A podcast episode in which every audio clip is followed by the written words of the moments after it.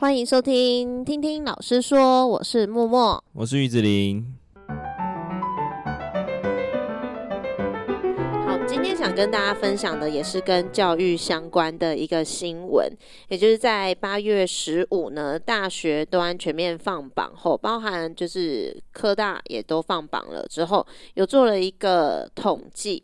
就是在全台有六十一所的招生学校里面，分别是公立三十一所、私立三十所学校当中，那公立其中有八所，私立有二十一所学校都还有缺额。那其实也就是可以看到说，少子化的影响已经渐渐蔓延到大学端这个部分了。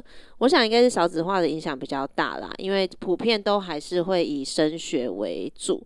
普遍学生都还是会会以升学作为一个生涯上的规划。那其中两所大学的缺额比例，甚至是高达五十趴。其中一间呢是康宁大学，它的缺额比例有六十趴，也就是整间学校只招到了四成的学生。那排名第二的呢是大叶大学，它的缺额比例是五十二点七九。那甚至里面还有五所学校的比例都是在二十五趴到五十趴之间。对，所以呢，这个缺额实在是占得非常的。大的一个部分，哦，所以我们想就这样子的一个现象来跟大家分享讨论一下。因为今年的部分其实六千多个缺额还蛮多的，然后甚至大部分就是在表列上的大学啊，有的甚至有缺额率达到六十点多。对，就是刚刚讲的第一第一名间，对，康宁大学就还蛮恐怖，这就是应该这样讲哦。也许因为我没有去了解现在榜上的大学他们所拥有的科系，但是我们还有查到另外一个新闻，就是我国的高等教育必须要大刀阔斧改革跟前瞻计划。就是以前可能会觉得，呃，像数学系啊，像化学系啊，像物理系啊，电机系啊，资工系，或者是历史外文那种，都是一定必须的。但其实现在我们就要思考说，在高等教育端是不是应该去接缝我们现在社会所需要的职业？对，就是诶、欸，因为我们今天要讨论的其实是大学端的退场。那如果另外一个想法就是，如果要让他不要退场，是不是他可以建立一些比较否现在社会所需的职业？嗯，就是他们可以转型成可能我们说的缺工啊的问题啊，因为社会上总是需要所有的。职业类的人嘛，对。对，所以我们应该要改革的，也许是科系上的改善，嗯，嗯，就是让大学端呃部分没有招满的大学可以进行科系转型，就是不要再去跟主流走，就是应该要是要否。社会上所需的走，而不是跟大家都像可能就跟台大的科系一起走这样。但是台大毕竟它是有招牌嘛，然后它也是比较前端的学校。可是你已经在招不满的情况下，如果还跟着走，那是不是代表就是未来的路应该就是可预期的，面临的。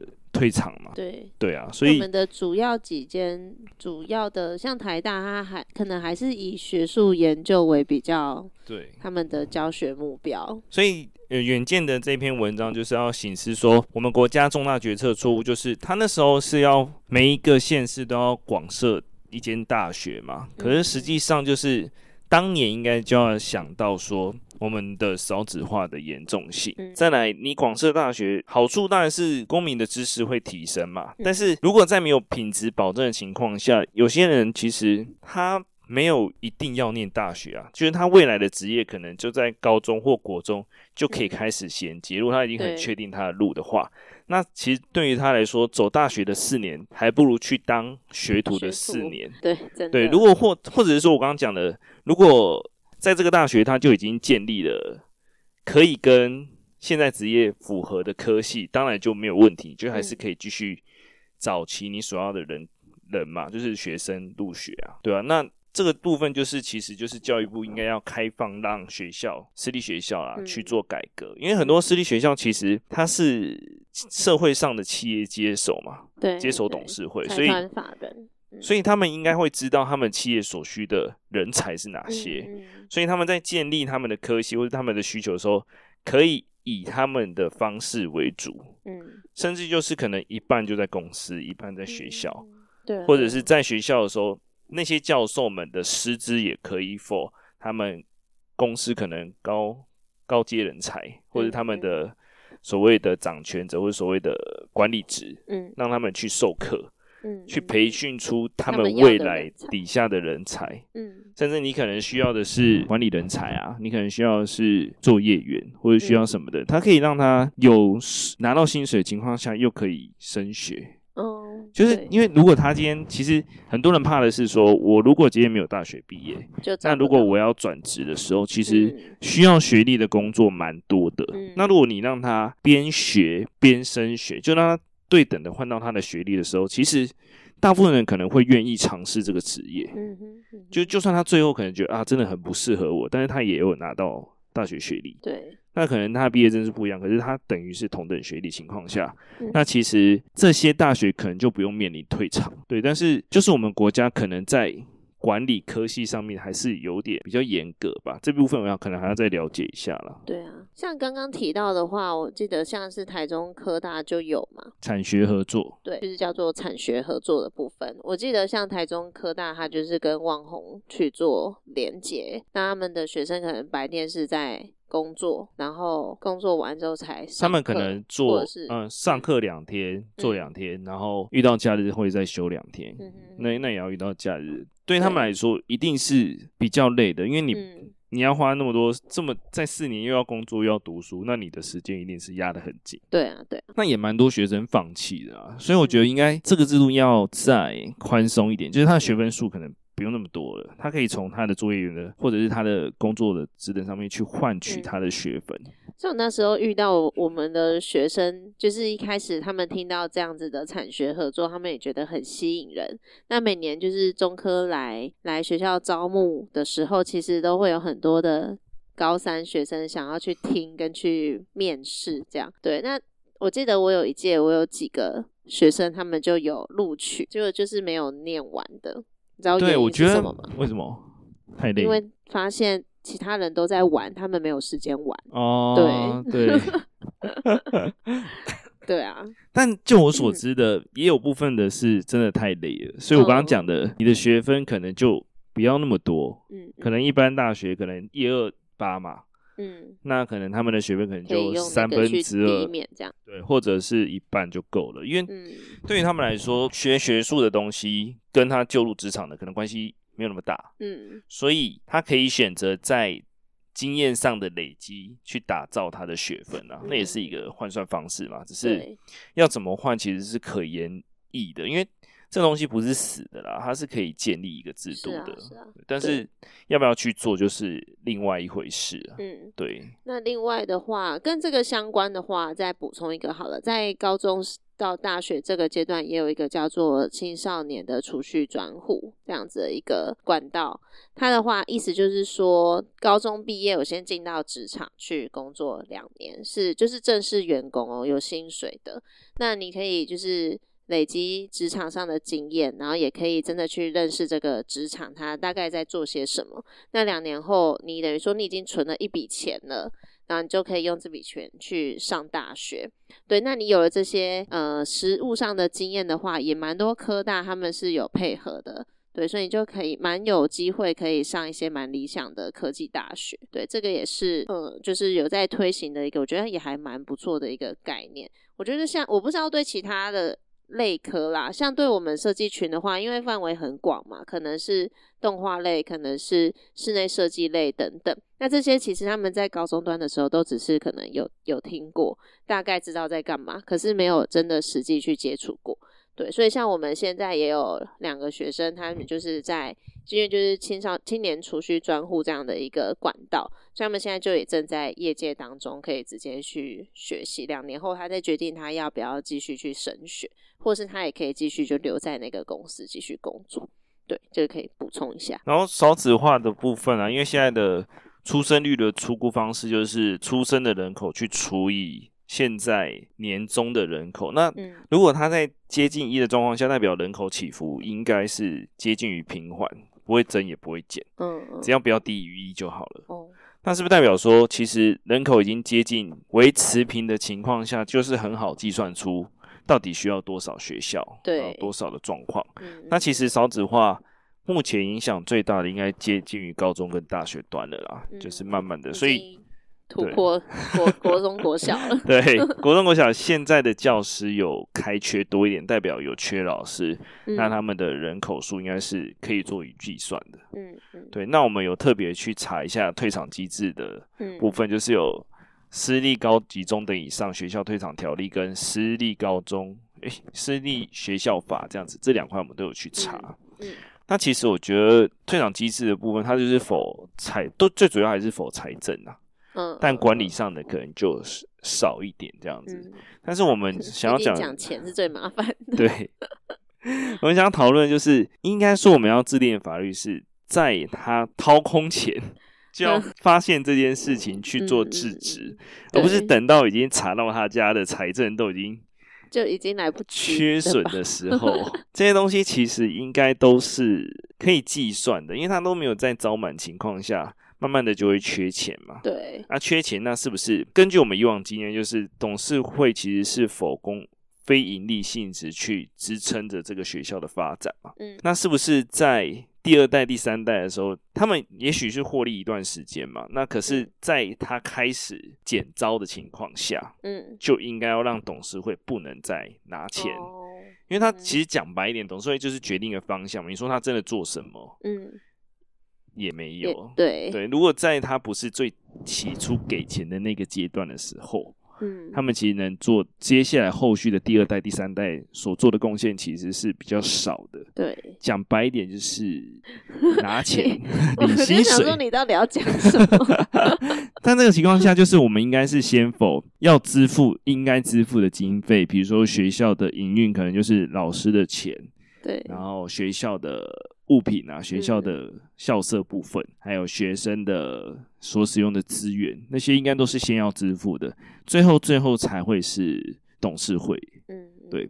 那当你发现其实他已经开始减招了，那其实教育部就要开始介入说，说他们是否董事会在召集开会的时候就不应该再领钱了。嗯哼。真的有的会议其实它就只是例行式的嘛。嗯。那如果他都没钱了，那你还开什么会？对啊。对啊。如果他要开会，就是一定要决议说我们未来方向是怎么走，嗯、然后提出一个可能会议记录可行的吧。跟对未来的走向提供给教育部，让教育部去参考说，嗯、哦，学校可能要转型，因为我们开始减招，就是我刚刚讲的科系转型，或者是学生的就学方式转型这样子。那如果他们都没有做这些事的情况下，还是维持学校本来的状态，他又慢慢减少的情况，就一定会有财政困难嘛。对，那他就会开始慢慢减老师的薪水，那影响到就是。学生的受教的状况就不会很好，这是一个循环啊。没错，老师越来越不愿意付出嘛，因为他没钱嘛。然后这是人性啊，这是人性。再来就是，你可能好的老师就会慢慢离开，就走了。好的学生也慢慢不会进来，那这间学校一定会越来越糟。对，那越来越糟的情况下，那你董事会的存在必要性呢？嗯，或者是说董事会能不能再领钱呢？这些都是可以查的，就是他的他的。就是董事长们或者董事会的成员们，他们的收入那些都是可以做检视的。嗯嗯。那当然，如果他是有很多家公司，那另当别论。但是他一定要查清楚，说他有没有在从这间学校拿钱，否则你在退场退场的条例之前，他就没钱啊！你要对，你要罚他什么？真的。所以我觉得我有看完法规，但有些部分当然没有很清楚。但我觉得他们没有把应该要前置作业先把它完成。我觉得看完的感想就是很像有点马后炮的感觉。对，就是退场机制，就是他已经状况前面一定会有状况的啊。对，那我我们为什么会接着讲这一集分享？就是因为我们上一周有 讨论那个新竹县一所私立高中的状况。那我们其实就在想说，那如果这所学校最后面临走向退场的话，有没有一些方法对让他们不要发生这件事情？对，有没有办法去避免这件事情？对，就是我觉得方向就是，如果这间学校真的没办法满招，他就一定要转型嘛。那转型的方式就要让校内去讨论，董事会去讨论思考，嗯、或者是董事会拿更多钱出来去新建学校的部分设备去吸引学生，或者是从其他地区的学生里面征招一些。特殊专长的学生嘛，嗯、那当然这次就要花钱嘛。对。那如果董事会没有没有在做这件事的情况下，根据私立学校法，其实它能够让董事会改选跟更改的方式，其实大部分也是跟钱有关，但是它的法规就没有很严苛的写清楚这样子。就这件事应该是要去做，要不然一堆都已经掏空，老师到最后领不到薪水，然后学生就也没有学校念，因为他已经不愿意再经营了嘛。所以你应该是说学校内的人，他一定可以发现这件事情。对，那所以我觉得学校内的人，老师。学生应该有投票权，或者是发起联署，嗯，大概超过可能八十或是七十趴，嗯，以上的时候，教育部就要介入这件事情了，嗯哼哼，就是校内的人都发现了啊，嗯，对啊，你们为什么要一直闭着眼睛？对，他最近的一个新闻，新闻线最近的新闻就是全教总跟教育部说，私立学校一定会有发生这些事情，就是到最后他根本不理。教育部的来文，或者是国教署的来文，嗯，把教育部跟国教署当做塑胶嘛，因为你要讲一些不雅的话。那个文上面那个新闻稿就这样写啊，那教育部是不是应该要研拟一些法规，让董事会可以改选，或者是让民间团体介入，甚至是让县府介入去接手这些学校，就是这才是真的退场要做的事情啊。没错，那我还是有个疑问哎、欸，就是那如果。私立学校都把教育部这些都当塑胶，那那到底谁能管他？还是真的就让他这样子随便把一间学校就是搞烂了？那那我觉得最可怜的就是学生呢、欸。那他们当初选了这间学校，他可能连毕业都来不及。那接下来要怎么办？而且又是在高中段，高中段是用分发的，不是说你想转学就可以转学的。嗯，对啊。哦，我有查一下，就是私立学校法的二十五条之一项啊，他就说。嗯董事会董事长跟董事违反法令或捐助章程，致影响学校法人的正常运作者，像这个情况，它就是没有个条文啊，就是很写得很清楚。他还写说什么，根据某些这些这几款呢，我查的几乎都是跟钱比较有相关的，可是那些都已经是。可能他已经发生后了，对，他已经亏亏损，亏损之后，他已经少了很多可以支持这间学校的经费的时候，嗯，才去做这件事情。但是实际上，应该是学校的人早就会发生发现这件事情才对，嗯哼，对啊，甚至他的名额跟余额限制其实可以再降低啊，因为他可能不需要开那么多科嘛。不要开那么多班，他、嗯、可以缩班。嗯、那缩班可能缩班再转型，那可能会让这间学校的营运会好一点。你让学校空间变大嘛，然后一个班可能人数变少，嗯，那教学就一定会提升品质啊。嗯哼，或者是让智化教学，对，让老师变少，那可能每个老师可以领的薪水就会增加，对，他的余额限制可能就可以再增加。嗯，这些都是方法，还是这些就是他们的目目的？对啊，就是我刚刚讲的循环了。啊，他就慢慢的逼退一些好老师，对啊，好老师消失，嗯、学生进来的品质就会变差，质变差，嗯、老师就会慢慢走，到最后留下来的就是可能没办法考上其他好学校的学生，嗯、可能这个学校就会慢慢的。再见呢、欸？再见啊！对啊，而且这一定不是讲白一点，它一定是发这几年好几已经发生，可能接近近五年、十年的事情了，一定有潜力嘛。嗯，那你看到这些潜力却不用改法规，就是很多事情应该是我们的立法委员讲的很笼统，然后大家很容易就是公文这样来来回回，就又又拖很多拖了很多可能黄金的时间了。就是可以处置的时间了。对啊，他可能在某一些方法手法下，他已经把该领的领光了，就是董事会的成员，他已经吃饱，吃饱喝足，准备要离离场了。很多事应该就是在校的人一定会发现啊，那你可不可以建立这个投票机制？觉得制度好像都写得很笼统，哎，就是真的去看法条之后，对对。他没有办法真的很明确或是很强硬的手段去阻止这些事情发生，但是这些事情现在在现在就是又少子化的情况之下，势必陆续会有很多间私立学校慢慢会发生这样的状况。应该说它已经正在发生了，嗯、而且很多都已经被掏空了，嗯、但是法规没有改。就是我们的立法委员，这叫选举。可怜的就是老师、老师跟学生、家长也无奈。而且甚至新竹这个案件就是很好例子啊，他就是满招嘛，那你满招怎么会缺钱？对啊，那一定是你钱去哪了嘛？你的决议的人一定有问题嘛？那个人不用出来负责嘛？甚至可以去查他的账，查那个人的收入啊。嗯、那这个查的动作是教育部吗？法院，法院。对，我觉得教育部可以控告嘛，嗯，可以让财政机关可以去查查他所拥有的账那些，嗯、甚至申请羁押啊、嗯、查查封啊之类的，他总有一些管道去。对啊，分散他的钱。那目前我们是没有看到这类后续的新闻了。对对，最近的新闻就是全教总出来说话，他觉得教育部无所作为啊，对啊，看看不起了。对，至今无所作为。对啊，就没有办法，就会让这件事明明就未来一定会发生嘛，就已经看得很清楚，他他他要发生了，但。嗯没有任何作为，就是就体质来说，看起来是一间还可以的学校啊，就是它不会缺人，它不会缺学生嘛，跟其他接下来就会缺了吧？我想，对，因为你现在如果在 Google 上面打这个学校的名字，下面是满满的新闻。对，对啊，因为只要上。嗯，他们的概念就是有上新闻就不是一件好事啊。是啊，一定的。而且不是大部分的家长都会去理解这个整件事的发生。应该是蛮难的啦，因为毕竟离他们很遥远嘛。对对啊，所以等他要入学的时候，一定不会选择嘛。是啊，是啊，这是一定的。就是有一点，他就是有一点故意操作的董事会的部分。嗯、对啊，我们就再看看接下来全教总会怎么去出面，或者是看教育部或者是立法委员能不能修法。嗯、但我觉得立法委员真的很难，因为就连司法改革这件事情跟黑道挂钩这件事情都没有，真的是蛮复杂。我觉得牺牲的往往都是一些小老百姓，那上面到底在玩什么花样，我们真的不知道。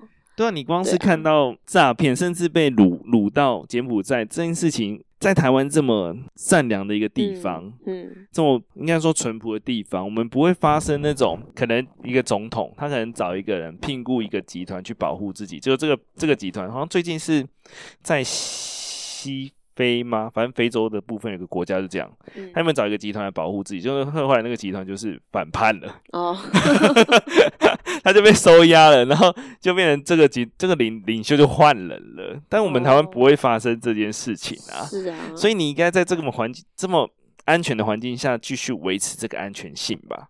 是啊，但是 光是诈骗这件事情就搞不定了，你还要人民相信你什么？我大概听出你的颜色。今天有一个重磅消息。今天吗？对，早上我们的郭董说要选，哦、完蛋了。真的、哦，我还没有看到哎、欸。完蛋了他，他出来发发表是吗？发表说他要选。好了，我们某赖就躺着了，躺着选。那某科说什么？哦，某科前几个哎、欸，前一个月还前几个月就说，一旦他出来选，他的胜率就是零趴，就没机会了。大家房子，那看来他们的咖啡是没有合成。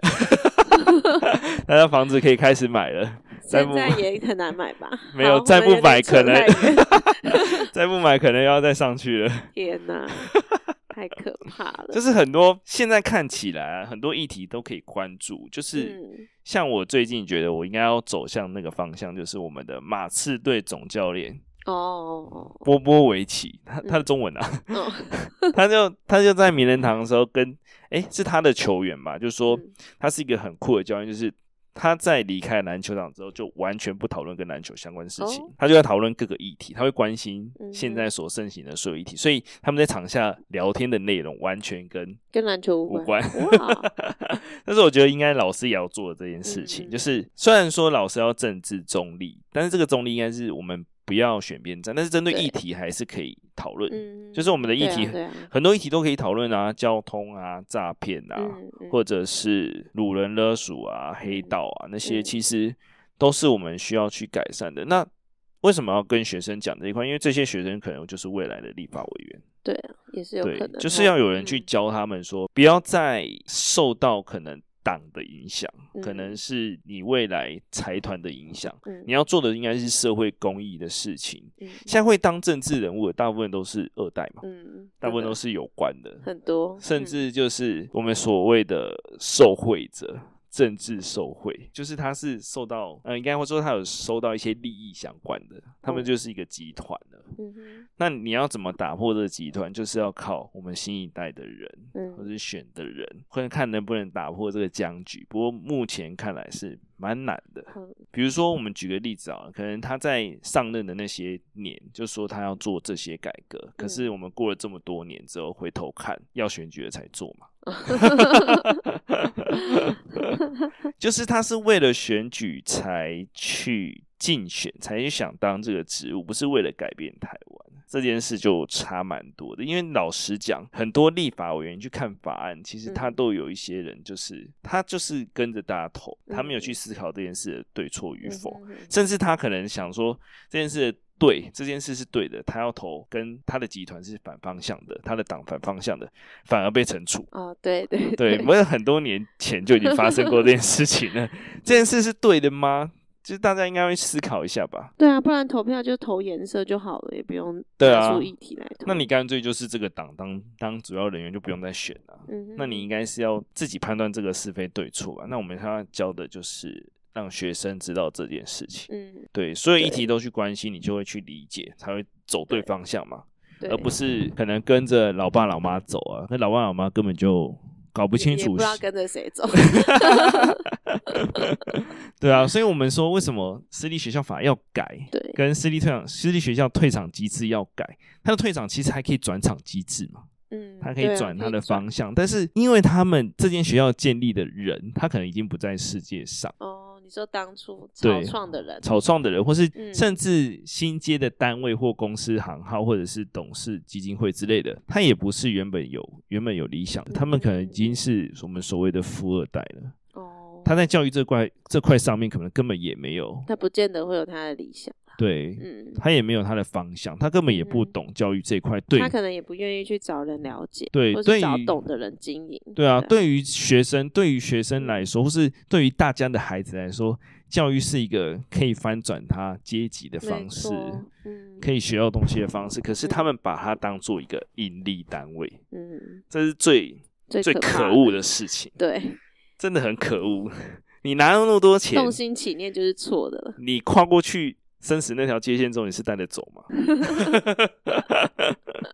人常说，就是你到底领那么多钱要干嘛？我没办法，就可能我不是有钱人啦。对啦，我我们如果真的很讨论这个话题。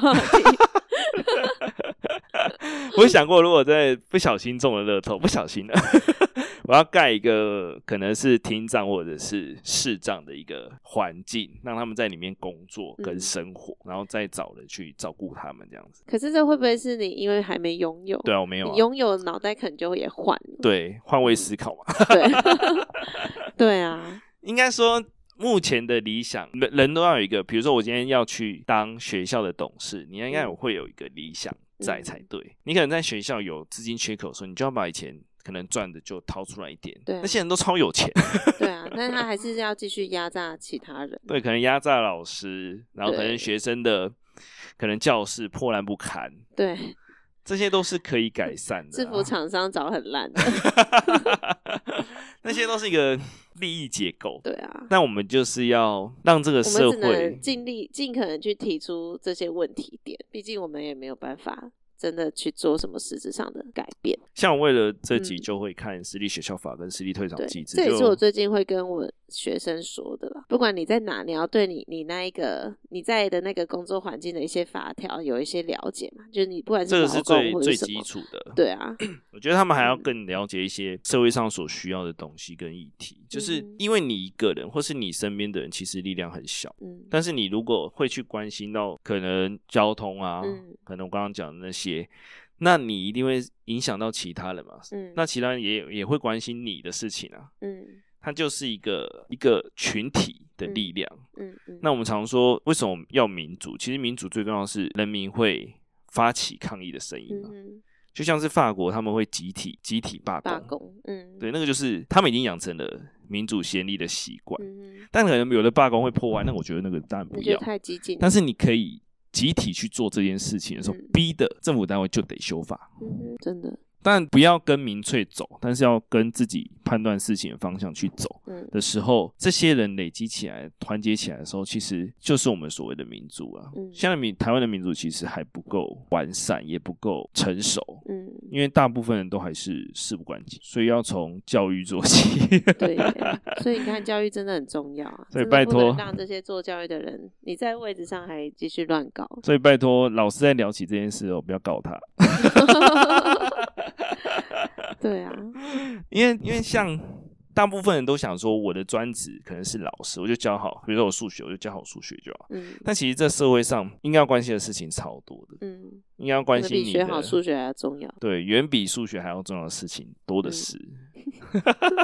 嗯甚至你的家庭啊，或者是像他他们的球员在分享的时候，他就说，球员绝对不只有打球这件事情，他更关心他们的家庭，就是可能家庭之间的和谐啊，或者是他觉得这个时间点你应该回家了，嗯，你要去陪陪你的孩子、孙子、孙女那些，就是他们的人人有很多的面相，对，他觉得打球只是个职业。它只是个现在正要做或者在练习时候正要做的事情，在那个时间点外，你应该要去做你的你的生活。我觉得这件事也是我近几年要做的事情，就是近几年的体悟，对不对？对，我们浪费太多时间在学生身上，不是 打脸自己，打脸自己。应该说，在学校之外的就应该要过好自己的生活，因为我们的人生绝对不是只有学生嘛。当然，它是一个很伟大的职事业，但是。不应该把所有的生活、所有的精力跟健康花在这个上面呢？我们应该要分配。对，因为你还是你，你还是你的个体，你还是要把自己过好，嗯，才有办法分享那么多事吧。你没有自己的时间，你哪有办法去？关系这些议题，就像这个法规，你就是看了才知道，哎、欸，怎么会长 这样？对，真的都要看了才会知道。就是我们的立法委员这么多，每个月领了好几十万，到底这个已经有多久没有更动了吧？对，这个对，对啊，它上面可能有一些条文时间太多太多要，没有跟着时事再再去做调整。像是房价，我就觉得你每个人的居住应该是最基本的。对啊，居住。他应该是每个人拥有一间房，甚至你可能会两地工作，最多就两间嘛。嗯、他可以看你的工作环境去判断这件事情嘛。那、嗯、当你拥有第三间、第四间以上的时候，甚至你的这间屋子在可能一整年都是没有人居住的情况下，嗯、你要不要刻意重税？嗯、你如果刻个，他大家说十趴的时候就不够，你应该要刻个五十趴吧？哦，那 他哪敢还敢放在他自己的手里？他就算售出，他也不可能赚出五十趴的利益啊。嗯，那他就一定会把它丢出来嘛。对啊，那你丢出来就会就是就是会经过市场机制，它就会降价嘛，因为东西就超过了。啊、你看人口在减，多方利益啊，人口在减，房子在盖啊，怎么还有人买不起？嗯、对啊，而且房子是狂盖、欸，像我就觉得一个一个人大概租十几平就够了吧，嗯，就是已经算蛮大了，但买不起啊。你可能要住到乡下啦。对，但乡下对于他们来说，交通又是一个花费。对啊。就是环环相扣，真的是越来越可怕了。像拥有十几间、二十几间那种包租公、包租婆，你这种真的要课课他重税，克他重税，克他一百趴好了。但是这些东西就是环环相扣啊。比如说他升息，让可能要投资客原本是借钱来买房子的那些人，嗯，他会影响到接下来可能就是股市崩盘，再来房市崩盘这样子，嗯，这些都是。要去注意的啦，嗯嗯、但是还是要去做啊，要不然接下来的小孩子，你看那些十几岁、二呃，对啊，个位数的人，欸、他根本还没出社会就在背债啊，还没出社会就决定了他未来可能就只能租屋过一辈子，可能就露宿街头。哪。像现在香港他们就很可怜，然后你有看过他们的租屋吗？有啊，因为他们的人的地方太小了，嗯、然后人口又开始。所以行政单位应该是要去做都市计划，改变他们的生活模式，跟他们的房价，嗯，要重大，嗯，因为我们常常看到他们的明星就买很多间房子嘛，那些人应该是要刻意重税，因为他都这么有钱了，他买房子的目的不就是为了增加他的财产嘛？对，他只是把他的财产换一个方式嘛，换成房子去存嘛，嗯，但是换成房子就会造成很多人买不起啊，那你要不要去制止这件事情？它就是一个回圈啊，就是一个。我们要依靠修法，因为我们要变法治社会嘛。但是我们其实大部分都还是人质啊，就是 有关系就没关系，没关系就要服就要服从法律。真的耶，很悲哀耶，好悲哀哦。虽然我们不是收尾，不是最严重的啦，但我觉得很多事情可以做啦。对，私立学校一定很多事情可以去改善。哎、欸，我觉得你真的很厉害耶，你不管讲什么，然后你最后又可以拉回来。因为这我还是记得，因为重点还在我的脸眼前。对，所以今天主要就是针对私立学校的部分啦，高中跟大学端这边。那延续我们上一周五的，就是也是跟这个相关的新闻话题，那做比较深入一点的法条上面的探讨探讨。对，但其实它它私立学校法其实超长的啦，嗯，它很多很大部分其实我觉得该写的就是退场前的处置。嗯嗯，就是要发现问题的时候就要处理。觉得还是要预防胜于治疗啦。如果你都是后面都发生了再来讲，嗯，其实该牺牲的人早就已经牺牲掉了。甚至可能就有些老师就是被整走的啊，或者是怎么样的。嗯，发生应该这些案例绝对不是个案了啦。是啊，你看那么多间已经空的学校，那么多间，嗯，那些都是退场机制的嘛。对啊，那他在退场之前的掏空呢？他在退场之前的。行为呢？嗯，那些受到损害的学生跟老师们都没有人去，没有为了他们修法。对啊，没有，没有，太多事可以做了。对啊，但就是要靠大家的，因为民主不是选举完就结束了，嗯，你要去关心生活周遭的人，没错，事跟议题。嗯，对啊，甚至我们下一集要聊的，可能也跟这件事有关。就是老师的缺额问题，这样子。对对对，那也是环环相扣。讲完都有点悲哀的感觉。那我觉得好 像各个职业其实都有各个职业的。应该说，老师这个职业其实所受的大部分还是跟中央嗯的教育法规制度有关，跟他们的方向有关，所以我们会比较倾向于政府方面的。嗯，那私人企业当然有私人企业他们的方向，它也会有关系，所以。这些事情都是你要去关心的，而不是等到你被 fire 了，或是你可能哎才发现，哎，怎么我的公司倒了？对，他一定会有蛛丝马迹的，他一定是可以做一些动作去改。就像我刚刚讲，他可以透过学校的联署啊，嗯嗯，他可以选择我们未来想要走的方向，甚至选择我们想要换人嘛。嗯，想要换领头的人啊，因为我们毕竟还不是属于那种私人营利单位，所以不是一个人就说了算的。对，因为我们还是以学生为主，非盈利的方式去运作，所以应该说社会上应该要关注的就是这些学生啊，嗯，不是上面的人。嗯哼，对，当然也有那种他很有自己的教育理念，他是他走的方向跟很多人不一样，但是他可能会拿出财力去支持他的想法，嗯、那种当然没有问题。嗯、但是你是把财拿走的人，对，那就没有问题。这件事白痴都看出来了，你们这些官员，对啊。哎，好嘞，好嘞，好，今天就是我们就新闻，然后做延伸的一个讨论。那相关的新闻连接，我们也会放在节目的资讯栏。那期待大家可以点击进去关心一下，其实都发生在我们日常生活当中。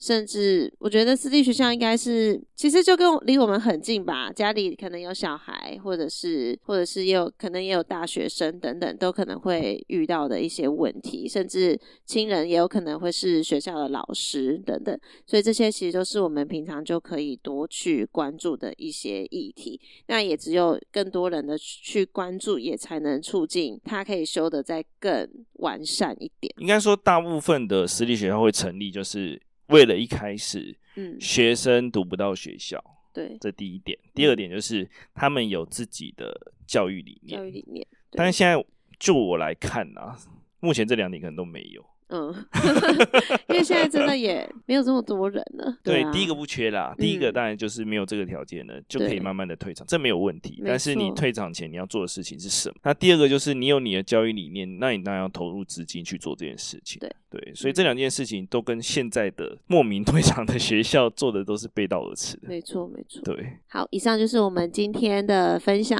如果喜欢我们节目的话，欢迎点击节目资讯栏，然后刚刚讲的相关的连接都会放在里面。面。那如果有什么想法的话，也欢迎可以留言给我们。那最重要就是希望大家可以帮忙我们多多分享给你的亲朋好友。然后喜欢我们节目的话，也给我们五星好评，给我们一些鼓励。那我们就下集见，拜拜。拜拜。